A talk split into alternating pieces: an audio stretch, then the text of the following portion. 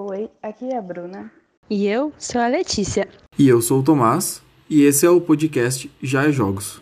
Vambora, Já que é já é jogos. jogos! Já é jogos! jogos. Já é jogos! Fala galera! O episódio de hoje é sobre o vôlei de praia. Você sabia? O vôlei de praia começou a fazer parte do programa olímpico nos Jogos de Atlanta em 1996. E desde então, o Brasil conquista medalhas em todas as edições. No ano em que a modalidade foi inserida no programa olímpico, o Brasil já entrou para a história, pois a final feminina foi disputada pelas duplas brasileiras. As campeãs Sandra Pires e Jaque Silva e as vice, Adriana Samuel e Mônica Rodrigues. Fora elas, quais outras medalhas o Brasil ganhou? Contando com as duas medalhas, o Brasil já ganhou três ouros, seis pratas e quatro bronzes de 1996 até 2016. Puxa, são muitas medalhas. E quem ganhou tudo isso? Dentre essas conquistas, podemos destacar alguns atletas, como Ricardo e Emanuel, campeões em 2004, Adriana Behar e Shelda, duas vezes vice-campeãs, e mais recentemente, Alisson e Bruno Schmidt, campeões no Rio 2016. Tem mais atletas? Além deles, outras duplas conseguiram medalhas. Márcio e Fábio Luiz, Juliane e Larissa e Agatha e Bárbara. Duplas que contribuíram para o Brasil alcançar esse patamar na modalidade em Jogos Olímpicos. Mas viu, é só em Olimpíadas que o Brasil se destaca? Não, o Brasil tem 31 medalhas em, em campeonatos mundiais, entre essas, destaques recentes para o ano de 2011, em que o Brasil foi campeão tanto no masculino como no feminino, com Alisson e Emanuel e Larissa Juliana. Em 2015, o Brasil repetiu esse feito e colocou três duplas femininas no pódio. E em 2017, Evandro e André Sten também foram campeões. Viu? Não tem um torneio que ocorre todo ano também? Sim. O Circuito Mundial de Vôlei de Praia, ele acontece anualmente e com várias etapas, e o Brasil é o país com o maior número de duplas vencedoras do torneio, tanto no masculino quanto no feminino, com destaques para Ricardo, no masculino, e Juliana, no feminino, os atletas com maior número de títulos. Uau, o Brasil é muito forte nesse esporte. Tanto no circuito nacional, que é um dos melhores do mundo, e revela tantos atletas. E um desses atletas é o Harley, nosso convidado de hoje. O Harley, ele foi considerado o melhor jogador do mundo nos anos de 2008 e 2009. Dentre os títulos conquistados por ele estão o Circuito Mundial de 2008 e o Circuito Brasileiro de 2009. É, em 2009 também, ele foi vice-campeão mundial ao lado do Alisson. Além disso, ele foi considerado o melhor sacador do circuito nacional por 11 vezes. Então, Harley, a primeira pergunta que a gente quer fazer para você é sobre sua trajetória no vôlei de praia. Contar um pouquinho de quando começou, é, aí campeonatos que disputou, como que foi? Você pode falar um pouquinho para a gente disso, por favor, para começar? É, na verdade eu sou natural de Brasília, né? Jogo vôlei de praia, mas Brasília não tem praia. Então, é, mas é uma, uma longa história. Eu, eu comecei a jogar vôlei tarde. É, eu gostava de jogar futebol, acho que como todo, quase todo brasileiro, né? Quando é criança quer jogar futebol. E aí comigo não era diferente. Queria, queria jogar futebol e só que chegou uma hora que eu comecei a crescer, né? E antigamente no futebol, se você fosse grande, você não podia jogar futebol. Meio que tinha quase uma regra aí, né? E aí eu não gostava, nem, nem gostava muito de vôlei, não sei o quê, mas aí comecei a brincar com os amigos na rua, no tal, colégio, e depois disso aí comecei a gostar. E mas como eu comecei tarde, já não tinha oportunidade mais assim, porque na quadra, tipo, eu comecei a jogar com 18 anos. Estava terminando o segundo grau e na quadra é, eu até tentei na seleção de Brasília treinar lá, joguei no colégio e tal. E, e aí fui, fui, lá na seleção de Brasília, porque tinha uns amigos meus que já jogavam, não sei o que. Eu não tinha muita técnica. O cara começou na rua, brincando na rua. Chegou lá, o técnico virou e falou assim: Cara, vou só falar uma coisa. É, me desculpa, você pode ficar vindo aí, mas não dá para você ficar na seleção, né? Tipo, pô, até entendi o cara, assim, você fica um pouco meio apreensivo, meio chateado, mas realmente era a realidade. E graças a ele, eu fui pro vôlei de praia. e, e aí eu fui pro vôlei de praia treinar, porque eu podia.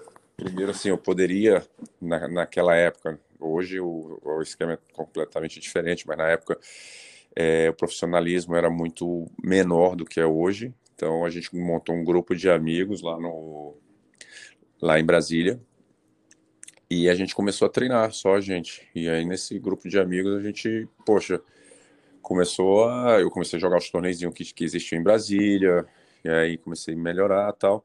Aí chegou um cara de Brasília, o nome dele é Evandro. Ele pegou e falou comigo, falou, pô, vamos jogar, cara, tô vendo que está melhorando, não sei o que, não sei o que, só que aí a gente precisa ir para outra cidade para treinar, para uma cidade onde tem realmente um centro de treinamento, não sei o que, não sei o que. E foi justamente para João Pessoa que eu vim a primeira vez. Aí eu lembro até hoje, foi uma história meio engraçada, né? Eu tipo, pô, naquela época não tinha nem tanta grana assim. É, eu não, eu não queria pedir dinheiro para meus pais, e aí ele virou e falou: é, Arley, vamos para João Pessoa, não sei o que. Eu falei: vamos. Aí fui procurar passagem de avião. Rapaz, naquela época passagem de avião, cara, cara. Aí, não era hoje, hoje ainda tem, pô, acho que na época só tinha Varg e, e Vasco. Aí, não sou velho não, então só Só contextualizando, só tá é. contextualizando. O pessoal nem sabe o que é Varg e o que é VASP, mas a galera mais nova. É bom que vai pesquisar. É. né? E aí, cara, na verdade, a passagem um absurda, eu não tinha dinheiro. Aí eu falei, pô, não vou pedir dinheiro pro meu pai, porque tem a outra história por trás aí também, que eu vou, vou contar mais pra frente um pouquinho. E aí, nessa história, cara, eu vim de ônibus, bicho, saí de Brasília dia 31 de dezembro essa história é muito engraçada. Eu, moleque novo, assim, pô, assim, muita vivência, tudo. Aí eu, caraca, dia 31, vou passar a Réveillon dentro do ônibus. Como é, que, como é que será? Como é que vai ser essa história, né? Aí na minha cabeça criou um filme, né, cara? Pô, chegou lá no, no ônibus, tá, daqui a pouco, meia-noite. Meia-noite. Aí eu olhei para um lado, olhei para o outro, falei, pô, galera vai pelo menos, né? Foi dar feliz ano novo um pro outro, sei o que, todo mundo dormindo, ninguém nem olhou nem pro lado. Eu falei, caraca. Aí na, na... vim embora para João Pessoa. A gente foi jogar um torneio antes em Fortaleza. Engraçado que assim, a gente treinou três dias já com o Frank e Roberto na época. Cara, esses caras só viam na televisão, bicho. Aí quando eu, aí com o André e Alemão, que são de Brasília também. E aí eu só vi os caras na televisão. Quando eu fui treinar com os caras, bicho, eu me tremia, velho. Ah, eu não posso errar nada, eu tremendo lá para treinar. E meu amigo já conhecia todo mundo, né? Aí ele, ele tipo, super natural com os caras e eu, tipo, meu irmão, o que que eu faço? Eu, tinha, eu tentava agir natural, mas não sei se eu tava natural, tão natural assim. Fingindo costume. É, é, é. Não, aí eu ficava, mas eu ficava muito calado, né? Eu sou muito de, tipo assim, não conheço muito, vou ficar quieto na minha, só escutar, melhor do que eu querer ser passado dos limites. Aí fiquei escutando as caras conversando e tal. A gente pegou e foi jogar o torneio, a gente quase vai para semifinal desse torneio. Caraca, era um torneio muito legal, que tinha muitas duplas boas, assim, a gente quase foi para tinha quase as melhores duplas do brasileiro, assim, que era só duplas convidadas. E aí vim para João, vim João Pessoa para treinar. Imagina, meu primeiro torneio já ia para semifinal, com, com, só com os caras lá renomados na época. Aí eu vim para uma uhum. pessoa, treinei, treinei. E comecei, cara. Aí começou a história toda, assim, no, no vôlei de praia. Onde treinei com vários técnicos. Aqui em João Pessoa comecei com o Cajá, que foi para a Olimpíada, foi técnico do Ricardo Emanuel. É, na verdade, ele com os caras conseguiram a medalha de ouro, né? E foi um começo bem difícil para mim, porque primeiro, o que aconteceu, a gente comecei, eu comecei a treinar aqui, eu, que, que eu falo, não tinha grana, assim, aí, e eu saí de casa, aí vem a história de que eu saí de casa quase escondido, porque, praticamente escondido mesmo, assim, para minha mãe eu avisei, eu falei, mãe, é o seguinte, é, eu estava estudando, né? Segundo grau, é, tinha terminado segundo grau, tava fazendo cursinho tal. Meu pai, pô, pagou segundo grau, ou pagou cursinho, e eu fiz vestibular. Aí eu fiz vestibular e parei de. Oh, parei não. Aí fiz as provas, né? Pronto. Na época era vestibular, viu, galera? Não era Enem. e aí foi.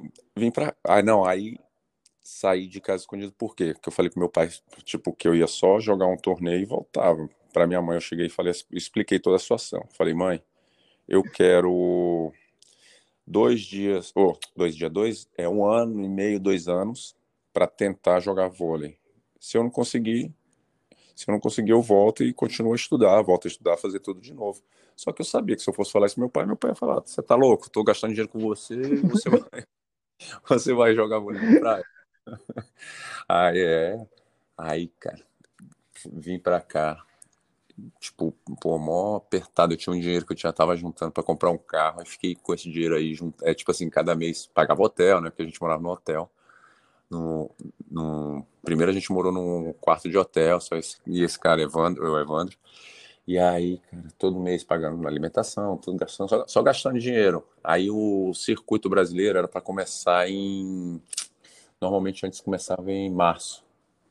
E esse ano teve maior problema do Banco do Brasil com com a CBV. E aí eles para fechar esse contrato demorando, demorando, então não tinha torneio. para a situação ficar melhor ainda, né? E fica gastando, né? Mas por outro lado foi muito bom por quê? Porque eu tipo, eu fiz uma, uma pré-temporada que não existe. Fiquei treinando, treinando, treinando. Para mim foi muito bom, porque eu, eu tecnicamente era muito ruim.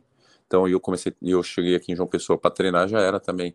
Na época era Emanuel e, e Zé Marco. Emanuel já, tipo assim, com o Zé Marco já estavam lá em cima também no ranking, não sei o quê. E foi outra parte da, da, da história, né? Começou lá com o Frank Roberto, depois vim pra cá. Eu falei, caraca, Primeiro era o Frank Roberto, agora foi Emanuel e, e, e Zé Marco. Pô, eu vou treinar com esses caras. Como é que pode? Aí treinei, pô, seis meses aí, foi muito legal. Onde nessa, nesse meio termo aí eu aprendi muita coisa, consegui me, assim, aí joguei uns torneios que tinha aqui, dava para ver que estava melhorando. E aí, primeira etapa começou, graças a Deus, e sempre começava pelo sul. Eu falei, caraca, se começar pelo sul, como é que eu vou? É. mó, mó perrengue, né, cara? Aí eu falei, não, vamos. Aí, como demorou para começar, não podia mais começar pelo sul, porque já era inverno, já estava começando inverno. Aí eu já estava frio, os caras, pum, vamos começar pelo Nordeste. Primeira etapa, onde? João Pessoa. Falei, caraca. Ah, aí sim. em casa. É, então, tipo, parecia que tudo tava conspirando para dar certo, né? Falei, ai, cara, graças a Deus e tal. Aí quando foi começar a etapa, cara, eu lembro assim, foi, era uma coisa absurda. Até é, é, legal de se falar isso porque o número de pessoas hoje no esporte como está diminuindo, né, cara? Na época, porque o Qualify é um é o torneio, é o pré-classificatório, né? eu tinha que jogar isso quando tinha ponto. E esse pré-qualify deu 52 duplas. Hoje um pré um qualify dá dá tipo 36 duplas, e então foi uma coisa absurda. 50 É bastante do mesmo jeito, né? Pois é. Não é, mas para você ver como é que era antes, antes era muito mais. Eu vou resumir mais, um né? pouquinho, que senão vai ficar muito só na primeira pergunta. é, é... E aí, nessa história toda, cara, a gente pum, perdeu. Primeiro é, jogamos, não sei o quê, e, e como tinha muitas duplas, eles fizeram um torneio que era eliminatória simples. Perdi, já tava fora. E aí, jogando, joguei dois, três. No terceiro jogo, pum, perdi. Aí eu, caraca, seis meses treinando. Falei, na minha cabeça só vinha assim: tô treinando seis meses para nada. Só para jogar, jogar os jogos agora e perder. E agora, o que, que eu vou fazer? É, dinheiro acabando, tudo, ferrou. Aí a próxima etapa seria em Fortaleza. Aí vem a história de tudo conspirando também, a favor. Daqui a pouco um amigo nosso virou e falou: Ah, eu tô indo pra Fortaleza de carro, não sei o quê. Pô, a gente, se vocês quiserem carona, a gente foi de carona com esse cara para Fortaleza. Chegou em Fortaleza, um amigo, esse, esse cara que eu jogava, o Evandro, falou: Peraí, vamos fazer o seguinte? Vamos aqui nesse hotel. Aí eu fazia o quê, cara? vamos aqui. Aí ele entrou no hotel, do nada. Aí ele falou: é o seguinte, a gente é atleta de vôlei de praia, tal, tal, tal, tal, tal, tal. A gente chegou agora, a gente tá vindo de uma outra competição e a gente queria fazer uma permuta com vocês de vocês cederem um quarto e a gente usa o material de vocês, tal, tal, tal, né? Tá. Aí o cara, tá bom. Amanhã vocês passam aqui, a gente manda fazer o material. Aí eu, caraca, não acredito. Aí, pum, ficamos no hotel. Um hotelzão. Falei, caramba, que beleza. aí passou essa história. Aí jogamos. É, jogamos, entramos. Aí já ganhamos as, a, as partidas todas do, do, do Qualify, né? Da classificatória. Entramos no torneio principal. Meu amigo, era um sonho para mim aquilo ali.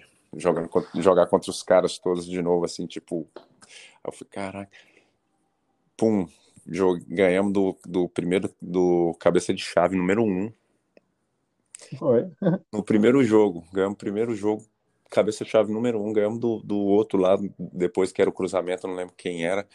Enfim, a gente quase vai para semifinal. Aí já fizemos ponto e já consegui entrar no ranking. Aí a partir de, disso aí, cara, foi só, graças a Deus, só tipo assim, só crescimento, né, dentro do esporte. Então, o que eu falo, assim, que eu costumo dizer que às vezes a gente passa por maus momentos, mas que é, não é porque aquele mau momento é uma coisa ruim, mas que aquele mau momento vai servir para dar valor nas coisas mais lá na, mais lá na frente, sabe? Tipo assim, para tudo que você ganhar mais na frente é que vai ter um valor diferenciado.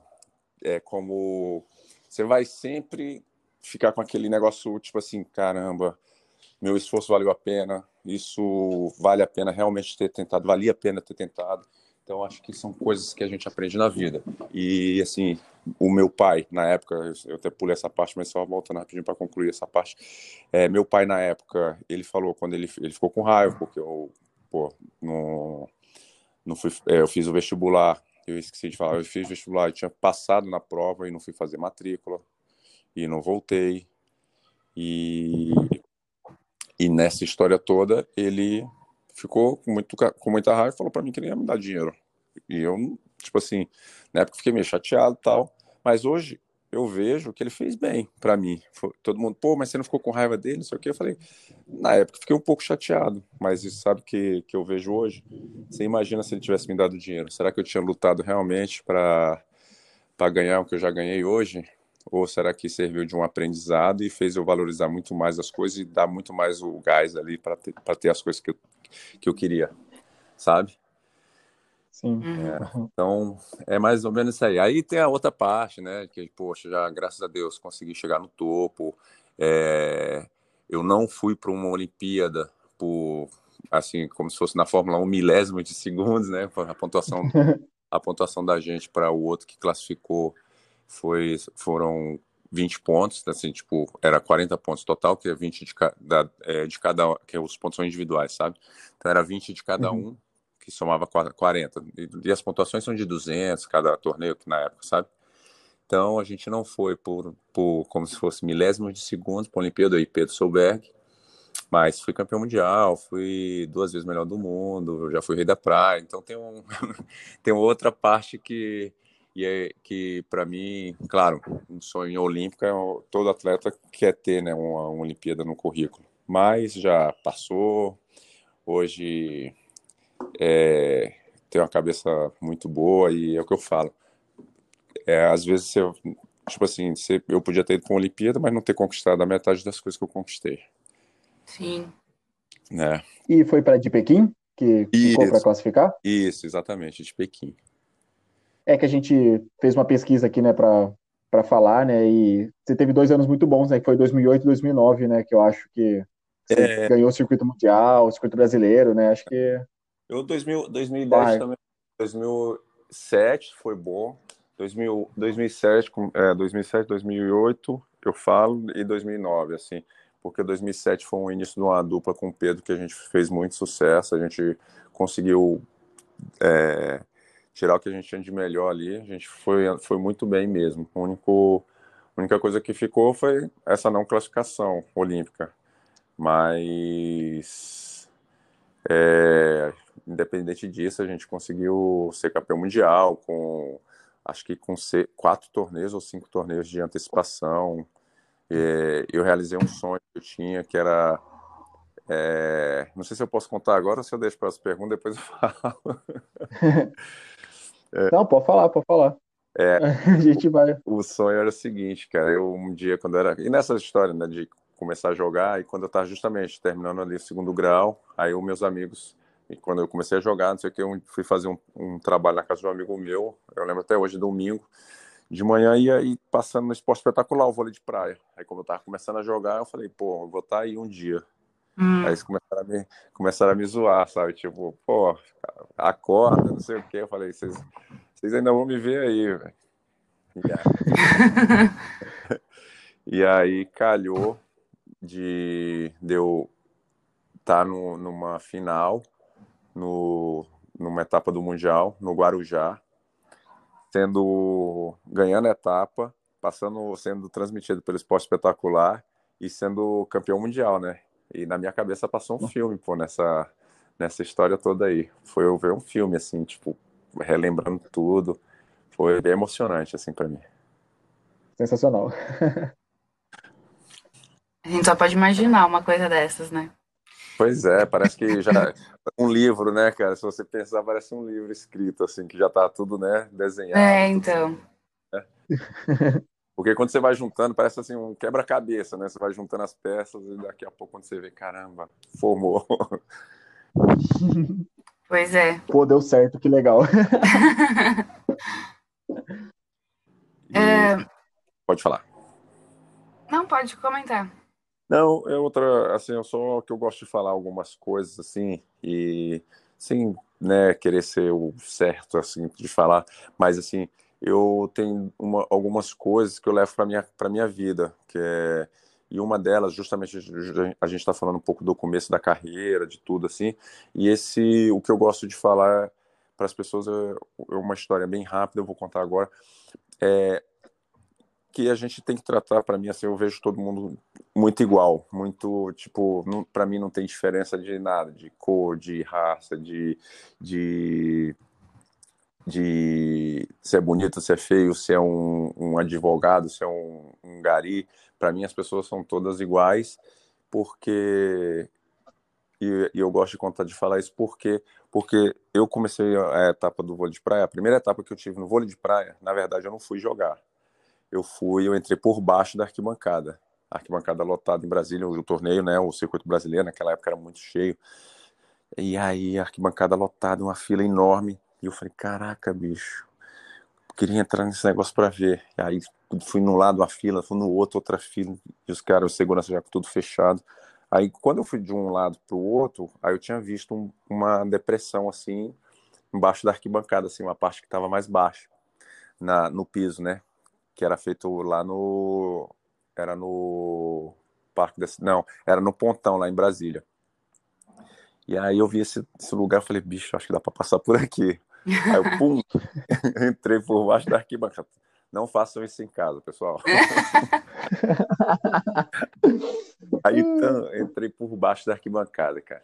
Saí lá, tipo, aí entrei por baixo ali, o pessoal na bagunça, ninguém nem viu né? Daqui a pouco estava lá no meio da arquibancada gritando. E pra, na época era Frank Roberto, Moreira e Garrido. E mais ou menos uns quatro anos depois, eu estava jogando com, com o Moreira e depois com o Franco.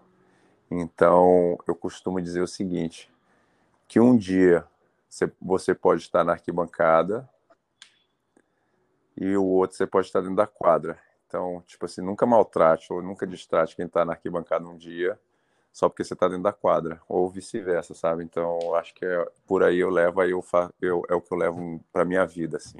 Então, não é porque o cara tem um tipo de profissão ou um tipo de status que você tem que tratar ele diferente, ou se porque ele é mais bonito ou mais feio. É legal essa eu acho muito legal. É, tipo, já fui assistir alguns. Eu gosto muito de vôlei de quadra, né? O que eu jogo, na verdade, assim. Jogo aqui pela universidade também. Legal. E a gente já fui vários jogos, até teve aqui jogo na minha cidade, já eu sou de Rio Claro, no interior de São Paulo. Sim. E aí o Campinas já veio jogar aqui, já fui para Campinas assistir jogo. Sim. E é muito legal essa proximidade que os atletas têm com o público, né, de ir lá conversar. Eu acho isso bem legal da parte de vocês assim que tenta aproximar bastante o espectador, né, pra, porque ah, é acho que não sei se não sei, não, não sei nem como explicar direito isso, mas acho que pra gente que assiste é muito bom, né? Essa, uau, ele, um atleta veio falar comigo, sabe? Eu acho que eu gosto Sim. muito dessa parte, assim. É, com certeza. Mas assim, eu costumo dizer o seguinte: o mínimo que a gente pode fazer é isso. Porque as pessoas estão ali porque elas, elas gostam do esporte, é, muitas vezes estão torcendo para você, estão ali no sol, eu falo no sol, no meu caso, né? É, a pessoa está ali no sol, pô, mó tempão, pô, torcendo para você. O mínimo que a gente poderia fazer é isso, esse tipo de atenção. São essas coisas que sustentam, que dá o, o nosso alimento, que eu falo assim, tipo, eu, cara, eu jogo até hoje, e, mas é por, justamente por isso, porque eu vejo as pessoas que gostam de mim, gostam do meu estilo de jogar, gostam do meu. Então, isso me alimenta. Então, é o mínimo que eu posso fazer. Eu levo para esse lado, sabe? É o mínimo. E, e aí vai o, outro, o que eu acabei de falar, né? Quem sabe o cara que está ali na arquibancada no outro dia não pode ser seu parceiro, Uhum. né? E, Nossa. né? E assim, a galera do vôlei, eu acho que o pessoal é muito tranquilo, assim. É, você falou da quadra, né? O pessoal da quadra eu conheço bastante, assim. Também são eles são tranquilos. Vôlei de praia, então, acho que é difícil virar falar assim, cara, esse cara aí é um, um cara que não, que não. E é isso. E é, perguntando para você que já vivenciou um pouco do, do vôlei de quadra e do vôlei de praia, e para mim que não sou uma pessoa dessa modalidade, é, a gente sempre costuma achar que o vôlei de quadra e de praia são o mesmo esporte e que tudo é a gente pode transferir uma os atletas de uma modalidade para o outro. E aí eu queria saber de você quais são as principais diferenças dessas duas modalidades, é, além do número de jogadores, o tamanho da quadra, que é uma coisa mais visível assim, mas explica pra gente um pouco dessa parte. É, essa pergunta é muito legal, muito legal mesmo. Até mesmo porque é, é justamente o que você está falando. Muita gente acha que é o mesmo esporte, mas se você for analisar, o, é um esporte completamente diferente com os mesmos fundamentos, vamos dizer assim. Porque vamos, vou pegar agora um pouquinho de é, uma parte mais técnica. Na quadra, você praticamente você só tem um tipo de função, né? Mais ou menos assim, vamos dizer. Você, você tem seis pessoas, então todos se ajudando. Na praia só são dois, como você disse, e praticamente você tem que fazer tudo, né? Você tem que fazer tudo. É, você, deve, você, você pode receber, ao mesmo tempo você pode levantar, você, você pode ser o atacante, você pode ser o defensor, dependendo você vai ser bloqueador. Então, e assim, é uma transição muito rápida. Tipo, eu, eu saquei, eu, vamos supor, eu errei um saque. Meu, meu parceiro, meu companheiro ali, ele foi lá, sacou, os caras viraram a bola, virar a bola que a gente fala é, é colocar a bola no chão, né? Fazer o. E aí você, daqui a pouco você já tá no saque de novo. Então não tem aquele momento assim, tipo, pô, eu errei o saque, é, vou dar uma resfriada, uma tranquilizada, e que vai ter, como na quadra, que você tem cinco pessoas na sua frente para você voltar para o saque. E aí é muito rápido. Então você tem que, ser, tem que se recuperar tipo, mentalmente muito rápido. A gente não tem é, reserva. Se você tiver mal no jogo, é, sinto muito, mas não tem, não tem ninguém para te substituir na quadra, né? Na quadra tem ali, o cara tá mal, meu irmão, peraí. Ou, ou os caras colocam o outro para cobrir, né? Sim. E, e, ou substituição. E enquanto no nosso não, não é assim, não tem. E não que seja mais, mais fácil ou mais difícil que a quadra, mas são as diferenças, né? E porque na quadra também, meu amigo, o cara tá ali dando aquela tempo todo só na, na, na, na porrada, né? Dando, porque no, na quadra, na, na praia você ainda pode largar uma bola. Na quadra já é mais difícil, não? São seis né, numa quadra ali, para você virar uma bola é mais difícil. E aí vem a, a outra parte, que é o, são os fatores naturais, onde areia, vento, sol, que tudo influencia. Tem gente que não consegue jogar com vento, tem gente que não consegue jogar numa areia muito fofa. E enquanto na quadra você tem um piso estável, você não vai ter vento, você não vai ter sol, é uma iluminação do ginásio. É claro que muda de cada ginásio que você está jogando, mas não é uma, uma coisa que tem essa mudança também radical, né? Porque um dia a gente pode pegar chuva e no outro pode estar um sol de 40 graus, no outro pode estar um vento de, né? Então é uma variação enorme. E aí choveu, a areia num dia estava tava fofa, choveu, no outro ela com a chuva pode, ter, pode ficar dura. Então existe tudo isso. E e aí as pessoas, poxa, teve, já teve, já tiveram vários jogadores que tentaram jogar jogar praia, né, que são da quadra, sair da quadra para vir para praia, que é mais que é uma coisa mais comum e não deram certo, assim, grandes campeões no, no vôlei de quadra. Então, são coisas diferentes. Eu, eu, vamos lá comparar com o futebol. O Falcão, que é um jogador, um super jogador de fute, futsal, tentou tentou jogar campo, não deu certo, né? Então é mais ou menos essa comparação que eu gosto de fazer. E também em alguns torneios o técnico não pode ficar em quadra, né? Acho que mais do circuito mundial, né, que eles não podem participar ali da, dos tempos, tem isso de diferença também, né, que não tem esse acompanhamento ali. É. Vocês têm uma autonomia maior, talvez. Com, com certeza, eu acho que muda muito, né, porque você ter um técnico ali no banco é bem diferente. Na, na quadra, pô, o cara tá ali com 300 pessoas mandando as informações para ele, enquanto a gente está sozinho na, tipo assim, circuito mundial, né? No, sozinho no banco. Então você tem que pensar muito rápido e, tipo, sair de situações mas sem, sem ter esse auxílio, que com auxílio é muito mais fácil. Eu falo que aqui no Brasil a gente está mais adiantado, né, do que o circuito mundial em relação a isso, que a gente já tem técnico, já tem um tempinho, já tem curso de técnico e eles estão tentando colocar lá fora, já tem um tempo, mas tem alguns países são relutantes contra isso. É, tem até o caso do. Era auxiliar do Bernardinho, né? Que tá treinando a dupla norte-americana, não é? A, a April Ross e a Klineman, não é? Acho que. Não tenho certeza, mas eu li uma coisa assim, que ele tinha ido para os Estados Unidos, ou ajudar, enfim. Ah, não ele, sei se é verdade. Não... É, ele foi no. Ele estava passando um tempo ali, ele ajudou, mas na verdade, quem está treinando elas, estava ajudando, estava treinando, era o Fiapo, que era. Você falou Bernardinho ou auxiliar? Não escutei.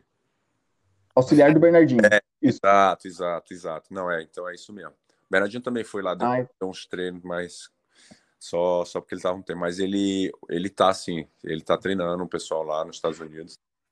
Ele. E, e assim, tá bem legal o projeto dele, assim. Ah, legal.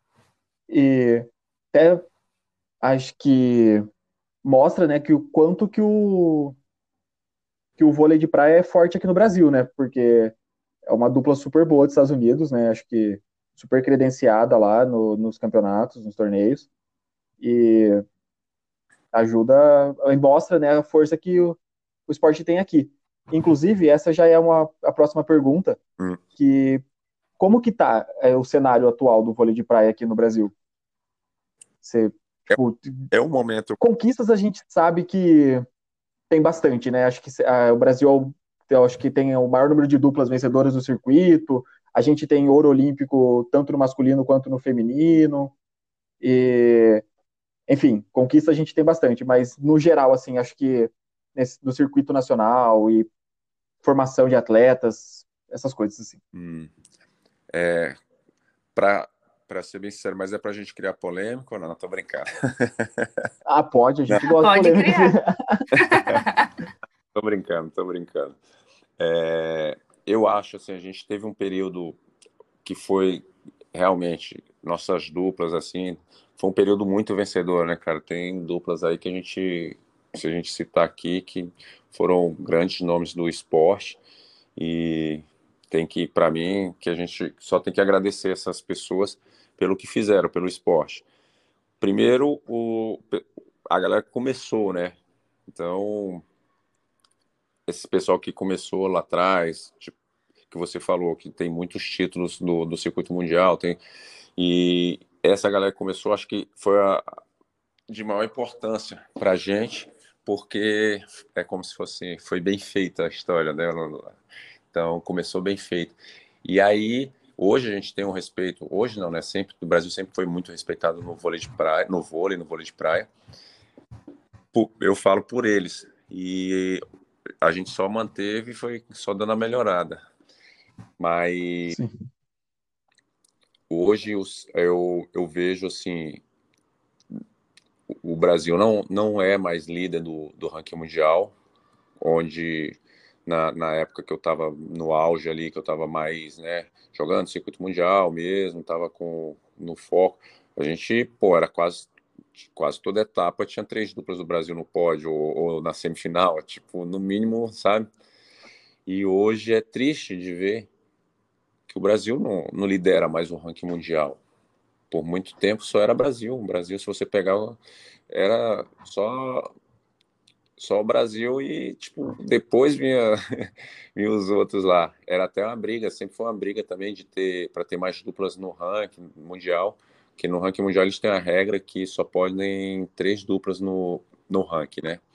e as, e as outras têm que jogar um caltricota, que se que chama. É, é uma disputa entre as duplas do próprio país, sendo que só, vai, só uma vai poder passar para começar a jogar o torneio. Então é bem, bem injusto, vamos dizer, né? Então, um exemplo, um Brasil que poderia ter seis duplas ali no ranking, só vai poder ter três dentro e uma que vem desse caltricota aí.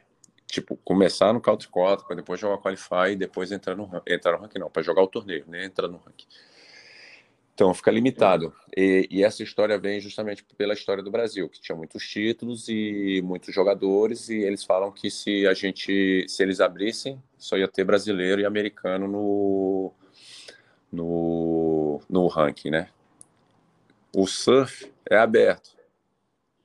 E tem, a, tem as, os números de, de, de duplas de, de os surfistas lá, para mim eu não vejo problema nenhum. Se o cara é bom, ele tem que estar no ranking, tem que estar, né? Ele tem que estar no lugar onde ele, onde ele vai estar, tipo, não ser travado por uma regra. Enfim. E aí eu acho que hoje a gente está passando um momento que era para ser bem melhor, mas que não foi criado agora. Foi um momento que eu acho que a CBV fez um teve um momento assim que eles foram criar um sistema e esse sistema não não era o melhor sistema. A gente sempre teve um é como eu falo que a gente tem uma receita de bolo que sempre foi um, a gente sempre fez um bolo bom, né? Sempre foi campeão. E eles mudaram totalmente essa receita e eu acho que deu errado. E aí a gente está pagando um pouquinho o pato agora. Mas graças assim, eu acho que já está voltando, acho que a gente vai voltar. É, é um período de transição que teve. Graças a Deus a gente conseguiu ganhar a medalha de ouro no, no Rio, né? Foi um, uma conquista muito boa para o Brasil ganhar dentro do próprio, né? Do próprio país mas que essa história foi criada lá atrás aonde a CBV, que eu falo, vou contar aqui a história, foi o seguinte: eles criaram um sistema de seleção onde todos os atletas queriam isso. Pô, a melhor coisa era o sistema de seleção. Mas aí eles fizeram um sistema de seleção meio que, para mim, foi equivocado. Eles, tipo assim, eu coloco um técnico como se fosse na quadra, né? O técnico vai lá e monta o time que ele quiser, independente da, do, das duplas que estão sendo feitas, que são feitas, que estão jogando e que já são campeãs. Eu vou lá, faço o que eu. É, o Arlen, rapidinho, é, uma dúvida. Foi aquele período que, por exemplo, para o circuito mundial ia com uma dupla diferente, mas aí no, no nacional jogava com outra. E- E aí porque aí, tipo tinha a seleção do vôlei de praia, é isso? E- É, foi essa que você tá querendo falar? É, Mas só para eu entender aqui. É, exatamente, aí eu vou chegar. Aí é justamente isso. Aí o técnico ia lá e escolhia a dupla para jogar a dupla que ele queria. Tipo, um, um exemplo, eu jogava com o Alisson. Aí lá na seleção ia ser convocado e lá na seleção não ia jogar com o Alisson. Eu ia jogar com o Bruno Schmidt. Então foi mais ou menos isso. E isso atrasou muito. Por quê?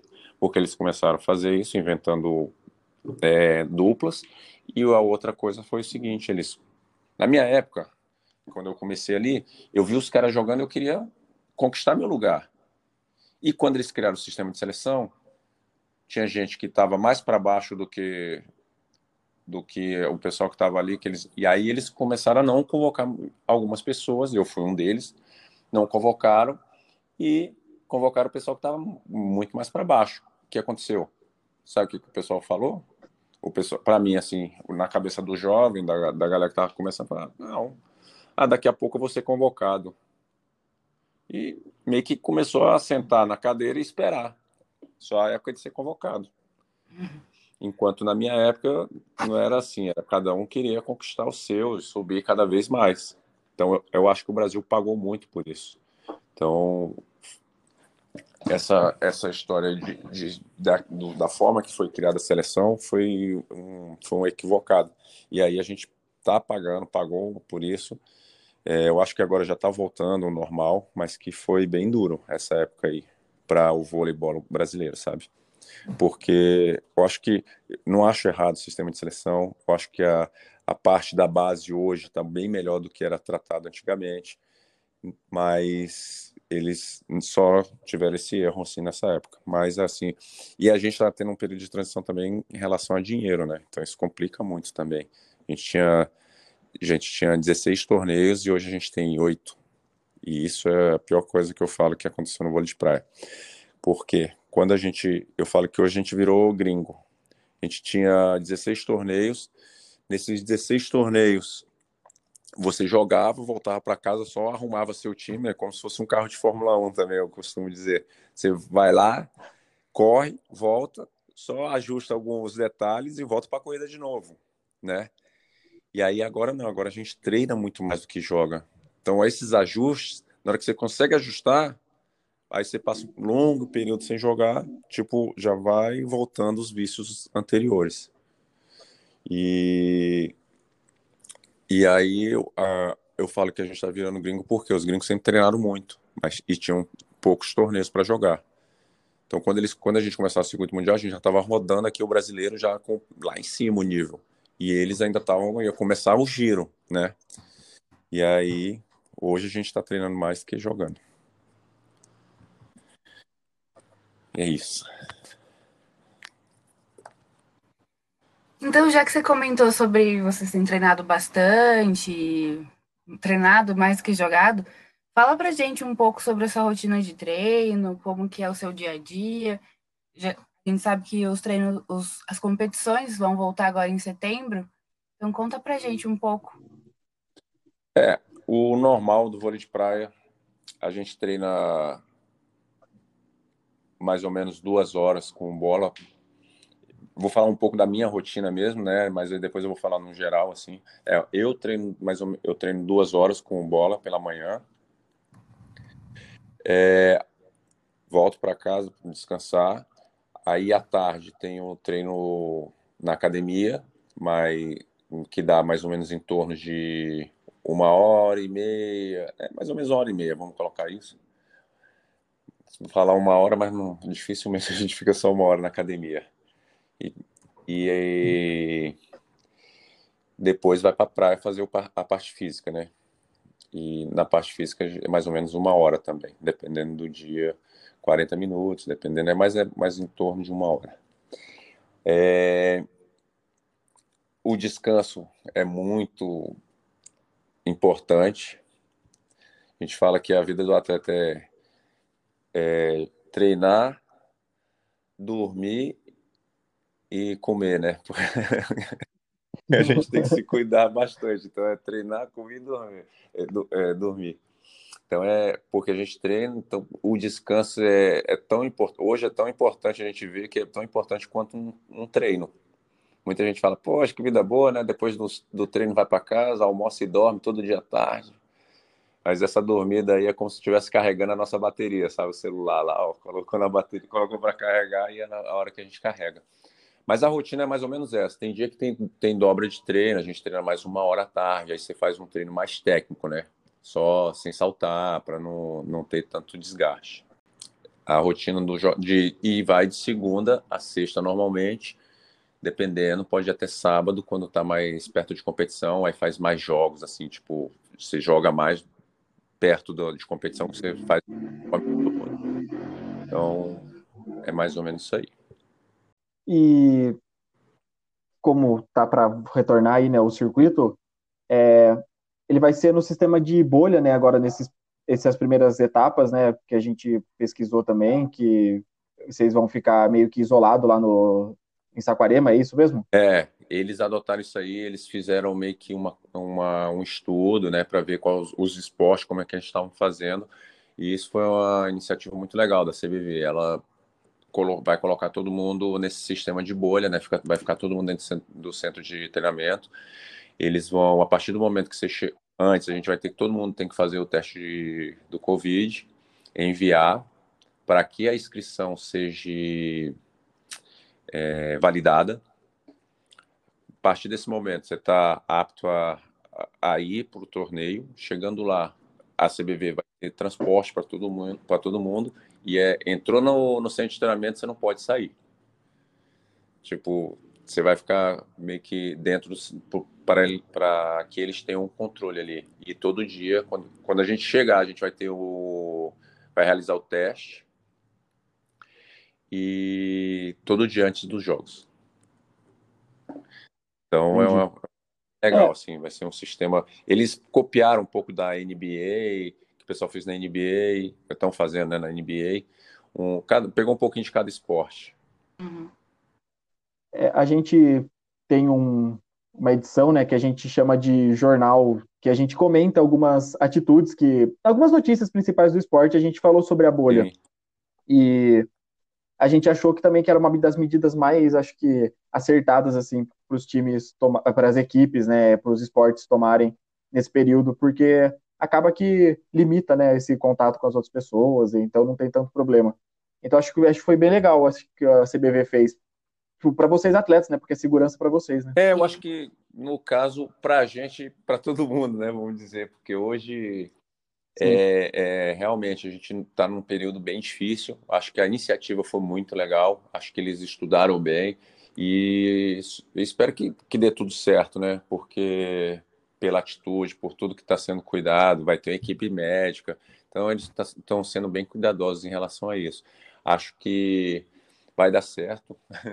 e assim, a galera também, eu, que eu acho que hoje está faltando esse entretenimento na, na porque muita gente está em casa, está sem poder sair, tá, né? Então, a partir do momento que você não pode estar diretamente, vai ser um. Eles falaram que estão inovando em tudo, vão, vão fazer, tentar inovar na, na parte de transmissão. E eu acho que isso é, vai ser super importante pro, até para o crescimento do nosso esporte mesmo, em relação à mídia. Acho que a gente vai, vai ser.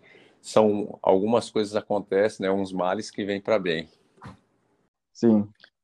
É, a gente até bom, a gente divulga aqui quando vão ser os jogos, as transmissões aí para todo mundo entrar em contato com o vôlei de praia também e ajudar a impulsionar a modalidade aí, que é bem legal é. de assistir. Gosto muito. Nossa, eu adoro defesa no vôlei de praia. Eu acho. Você joga na é. defesa, né? Nossa, eu. Eu, era, eu fui líbero já, ah. então eu tenho essa. Valoriza isso. Não que é igual.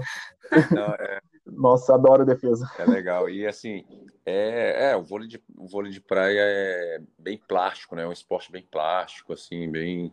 E é legal pelo, pelo fato, o astral do, do vôlei de praia também eu acho que, é, que ajuda muito. Você tá na praia, você tá, né, cara? Você não é uma coisa tão formal. Então, acho que é muito. ajuda muito a isso aí. E eu acho que essa, essa história agora de das transmissões, da forma que foi. Eu assisti uns jogos da VP, eles fizeram assim. A VP, para quem não sabe, é o circuito americano, tá? E, e aí eles fizeram nessa, nesse formato também meio que de bolha. Eles fizeram. Foi uma, transmitiram pelo Amazon Prime. Foi muito legal. Ah, que é. legal. Eu acho que está na hora de ter esses canais, né, cara? Porque eu tenho um filhinho de seis anos e ele praticamente não assiste mais TV. Ele, a TV dele é YouTube. É YouTube, é, só essas coisas. Então, eu acho legal a gente estar tá nessa. Tipo, é o que eu falei, a, a, a, tem males que, que vem para bem. E eu acho que o momento de estar tá fazendo isso é justamente agora, porque a gente precisa conquistar nosso espaço também nesse, nesse lado aí da, da tecnologia. Tem muita gente hoje que está só, só com isso. E é um, um lado que está crescendo muito e a gente não pode ficar para trás no esporte. Quanto mais a gente é atrair para o esporte, eu não falo só o vôlei de praia, qualquer tipo de esporte, né? Esporte, como sempre todo mundo diz, é saúde. Sim. E até por divulgação dos atletas, né? Nas redes sociais e promoção Isso. pessoal, é muito mais acessível do que a mídia tradicional, né? Exato, exato. Isso é muito legal. É, esse, esse é um ponto também muito legal que eu esses dias eu estava até conversando com um colega meu e, e é uma coisa que está ajudando muito, né? Para você ter patrocinadores, pra... porque antes a gente ficava muito preso, né? A uma coisa só. Tipo, no caso assim da, do vôlei de praia, vamos dizer, é, só passavam as finais, você não tinha outra forma de, de se você não estava nas finais, você não era visto. Então, como é que você vai Sim. passar isso para o seu patrocinador? Complicado. E hoje já não, depende muito de você, do, do, seu trabalho fora. Só vai ter um pouco mais de trabalho hoje, né? então, contratar uma assessoria de imprensa, ou de, é uma assessoria muito boa, porque é, é é uma coisa, é um caminho a mais hoje, é uma porta mais aberta. Então é legal, eu acho que hoje tá, é muito legal esse lance de, de, das redes sociais, né, da mídia social. Sim. E para com certeza encerrar, eu queria saber de você qual que é a expectativa para o vôlei de praia em Tóquio, né? As duplas que se classificaram, tem chance de medalha, qual que, que a gente espera, pode esperar desse esporte? É, eu acho, acho que a gente tem grande chance, sim, tanto no feminino quanto no masculino. Acho que a gente vai estar super bem representado, é, apesar de ter uns times assim que estão muito bem no masculino, vou dizer, vou falar. No, no feminino também tem uh, os americanos, no masculino tem os noruegueses, os russos. Então tá bem equilibrado, mas eu acredito muito nos times do Brasil, assim. É, a dupla do Alisson e do Álvaro conta com a experiência do Alisson aí, pô, já indo para a terceira Olimpíada. A dupla do Bruno Schmidt do Evandro, é, Evandro hoje está fazendo muita diferença no jogo e mais vai, já foi para a Olimpíada, já está indo para a segunda. Bruno Schmidt também, né, já após conquistar um ouro. Claro que tem um peso nas costas, mas que o outro lado é o que eu falo é que o Brasil sempre cresce nesse tipo de competição, né? Então isso é muito legal, porque a gente tem Sim. grandes atletas, nomes e a camisa, né? A camisa que na hora desse tipo de competição tá ali. E nossa camisa é pesada, vamos dizer assim que ganha jogo. vamos falar feminino, é. feminino, poxa, super bem representado também. Nossa, Ana Patrícia e Rebeca aí, Ana Patrícia é uma gigante. É... Com a Rebeca super habilidosa. Eu acho que tem grande chance. E... Aí do... Encaixa o jogo delas, é. né? Nossa, muito bom de ver elas jogar. A Ana Patrícia é um muro no bloqueio, hein? Impressionante. Ana Patrícia, ela ocupa um espaço ali gigante na frente e, o, e a Rebeca com a craque de bola defendendo tudo atrás. É, é, realmente o que você falou, parece que é encaixado mesmo o time, né? E, e a, a outra dupla, a, a Agatha e a Duda, né? Nossa, a Duda é uma outra craque de bola. É, é, é, engraçado que eu vi a Duda pequenininha brincando, de, de jogar, brincando, e hoje está aí no Olimpíada. Fico super feliz de ver. Não é porque eu tô velho, mais uma vez, viu, pessoal? Só para reforçar. É, é, a gente, o tempo vai passando, a gente nem vê. E, e assim, a Agatha também, com toda a experiência e jogando um bolão também, super craque de bola. Então, é, eu acho que o Brasil, apesar do feminino também ter essa dupla americana da, da, da, da April, né, que é um timaço, e a alemã que voltou agora. As canadenses estão boas também, né? Ganharam o Mundial Ah, recente mano, aí. Isso. Nossa, também joga, tá jogando muito. Tem uns times. Vai, vai ser difícil, mas eu acho que a gente tem muita chance, tem muita chance. De trazer medalha, eu, eu chutaria aí que a gente tem um- uma chance muito grande mesmo, assim, de, de 80%, se tudo correr bem. A gente fica na torcida, porque é, nossa, sensacional assistir. Eu gosto muito de ver vôlei de praia. Eu, na, nos Jogos do Rio, eu fui Ah, assistir que legal. lá no. Eu assisti a Agatha e a Bárbara Ah. lá.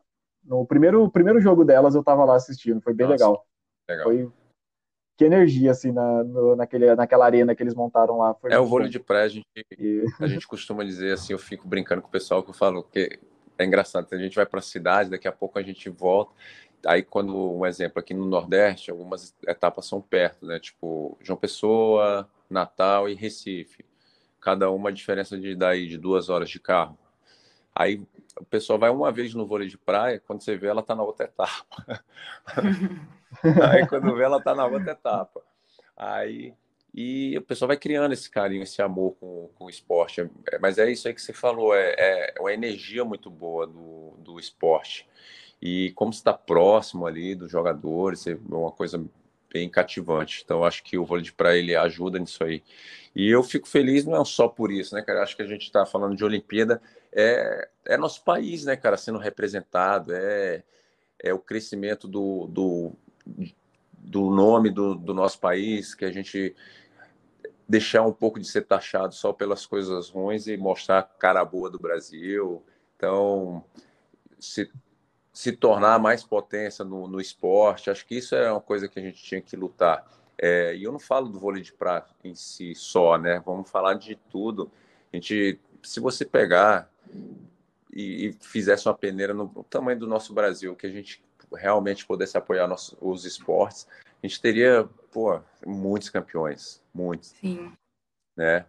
É, eu falo que a gente tem todo tipo de, de, de, de gente aqui, né? Assim, de- tipo assim, de raça. Então a gente tem uma mescla, é, é muito mesclado, é muita, muito, mu- muito diferente.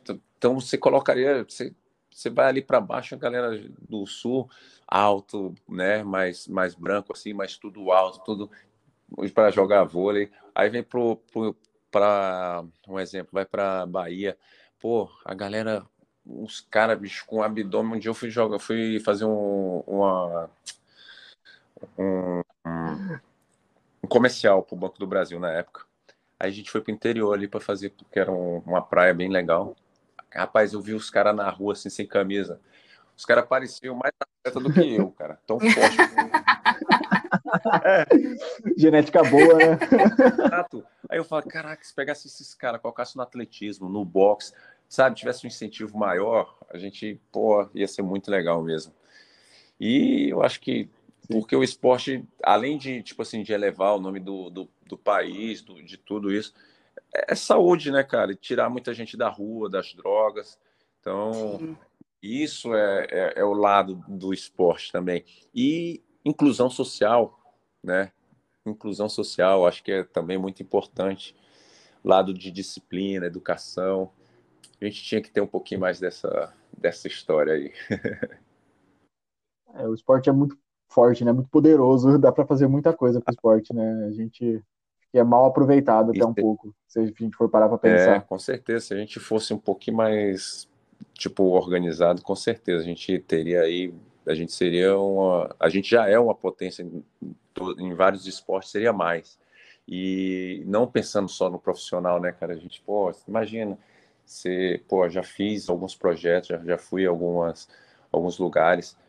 Pô, você colocar uma criança de uma favela para jogar um vôlei, nossa, a felicidade deles, o, o jeito que eles te tratam, que eles veem isso ali. Então, não precisa de muito, né? Então, é o, é o que você falou, o esporte, ele, ele tem muitos benefícios para a saúde, para a cabeça, para tudo. E essa outra parte de educação, disciplina. Eu, eu, eu falo isso porque eu tirei isso para minha vida. Foram coisas, ensinamentos que eu tenho para minha vida, que, eu, que foi criado dentro do esporte.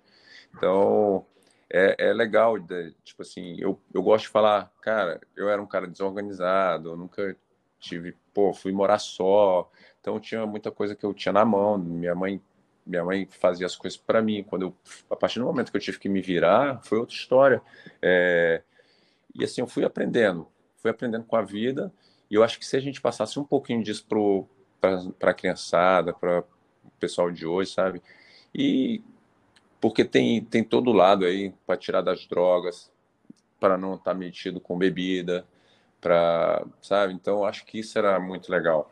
A gente soubesse aproveitar. Disciplina, acordar é. cedo, lá tem que ter hora para chegar, tem hora para sair, tem hora para estar tá fazendo a, a, a, parte física, fazer a musculação. Então, são coisas que, assim, você vai aprendendo. Tem a hora de descansar. E aí, você vai aprendendo tudo isso. Eu acho que a, a criançada, se ela.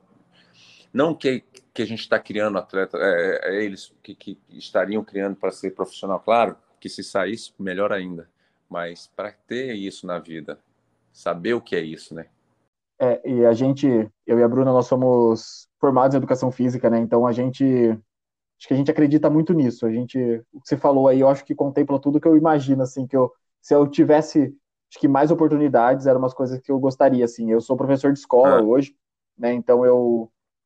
Mas eu trabalho com os pitoquinhos, eu trabalho até seis anos, né? Ah, então ainda não consigo entrar tanto nesses aspectos, mas, mas, já. Mas já é uma inclusão, né, cara, né? né? É tipo assim, é já mostrar a paixão para é. Né? é tipo iniciar a paixão, é o que a gente precisa, independente é, de idade. Acho que é Cara, eu, minha avó, minha avó tem quase 90 anos. Há três anos atrás, se eu não me engano, minha avó, ela faz hidroginástica, aí ela estava fazendo como a natação. Ela competiu, cara, é uma coisa mais linda, ela competindo e ganhou a medalha de, de mérito, né, de honrar o mérito. E a felicidade dela, cara.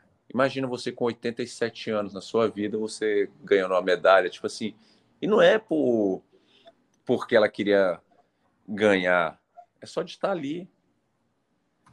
Então, são coisas que o esporte proporciona para a gente. Imagina, é, isso que, é o que você falou, pô, você é um, é um professor, vocês, né, são professores, e é a realização de um sonho, né, da gente, né, cara? Eu sou atleta, eu vejo assim, eu fico super feliz de ver isso. É, então, imagina. Nossa, é, a gente curte muito, é. é. a gente gosta. E, e é isso, isso que eles estão fazendo, assim, sem demagogia, sem querer, né? Mas eu acho muito legal, porque é uma iniciativa muito maneira e que muita gente, se tivesse mais gente fazendo, seria mais legal ainda. É, eu queria dar os parabéns para vocês pela iniciativa. Eu acho que isso a gente está precisando, isso o esporte agradece a vocês. É, a paixão porque para estar tá fazendo esse tipo de coisa é para quem gosta, para quem tem paixão mesmo. Então, parabéns para vocês aí. Oh, muito obrigado. A gente fica feliz. Sim. a gente é muito bom ouvir isso. É, eu sei porque porque às vezes a gente fica tentando fazer as coisas e quando a gente consegue é uma alegria, uma conquista, né, cara? Então, uma conquista e a gente tem que celebrar, a gente tem que sempre ser reconhecido a conquista, né? Sim. e a nossa dica de hoje, na verdade, não vai ser nenhum filme, ou documentário ou série, porque foi bastante difícil encontrar é, alguma obra com vôlei de praia, mas nós indicamos então a final olímpica do Rio 2016, na qual o Alisson e Bruno foram campeões, né, jogadores brasileiros, e eles jogaram contra a dupla italiana Nicolai e Lupo. O jogo foi super disputado, começou num dia e terminou em outro, na maior chuva, e terminou em 2 a 0 para o Brasil, sendo o terceiro ouro olímpico da modalidade para o nosso país.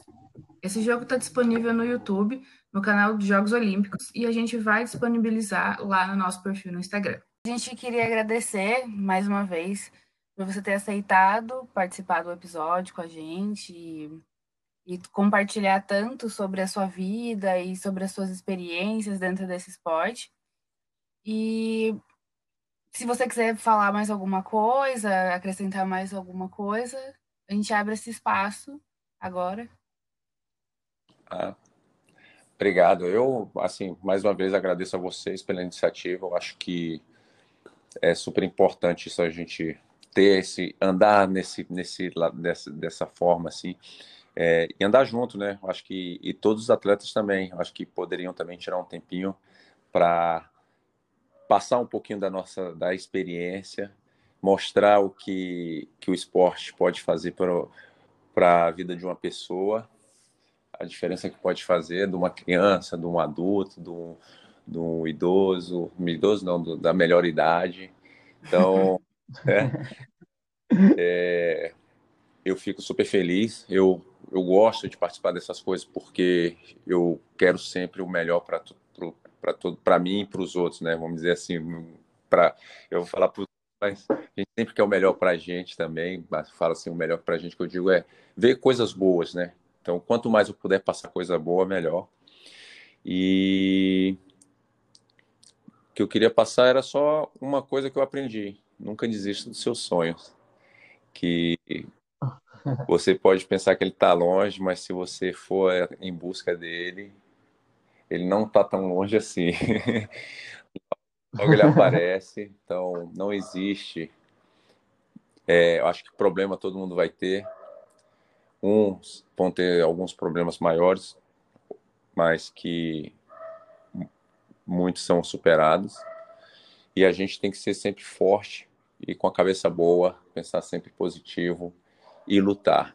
Não pensar que está fazendo demais nunca. Sempre pode fazer um pouquinho mais. Eu aprendi muito isso. É, eu com esse lance de disciplina, de, de tudo. E eu aprendi que assim, se eu achar que eu estou fazendo muito, pode ser que do meu lado ali, do outro lado, tem um cara que está fazendo mais do que eu. Então, vamos lá, tentar um pouquinho mais. Se você acha que você está fazendo muito, você sabe que você pode sempre um pouquinho mais. E que lá na frente, esse um pouquinho mais vai fazer diferença. Então, é isso aí. Não desista dos sonhos, sempre fazendo mais. Oh, muito obrigado.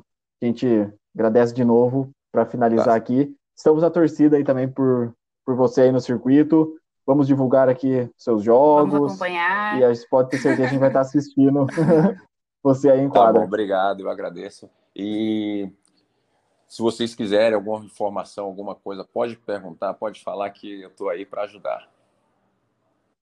Muito Valeu. obrigado. Um abraço para você, todo mundo aí que está curtindo, que curtiu. Espero que tenham gostado. Então foi isso, pessoal. Esse é o nosso episódio de hoje. É, nos sigam nas redes sociais, já é Jogos Podcast no Instagram. E até a próxima. Falou, valeu! Valeu, já é jogos. Já é jogos.